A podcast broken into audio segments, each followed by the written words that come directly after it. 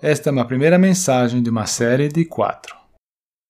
É uma pena, mas há tantos crentes que se encontram atribulados e até perplexos devido à condição em que se encontram. Chego a duvidar da salvação de sua alma, porque veem tantas falhas e tanto fracasso em sua vida. Pois bem, eu creio que seja óbvio a todos que Deus configurou a nossa salvação de modo que tenhamos paz e alegria.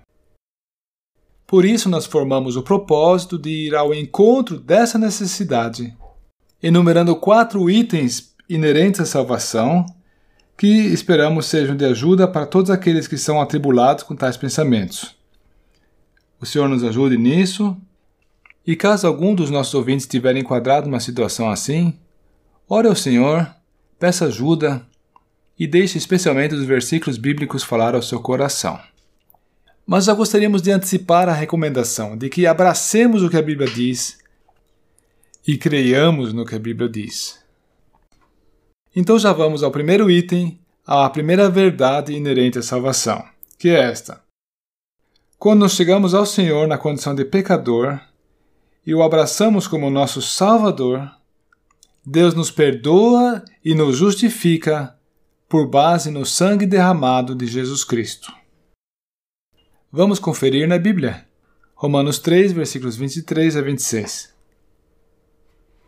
Porque todos pecaram e destituídos estão da glória de Deus, sendo justificados gratuitamente pela sua graça, pela redenção que há em Cristo Jesus, ao qual Deus propôs para propiciação pela fé no seu sangue, para demonstrar a sua justiça pela remissão dos pecados dantes cometidos sob a paciência de Deus, para a demonstração da sua justiça nesse tempo presente, para que ele seja justo e justificador daquele que tem fé em Jesus.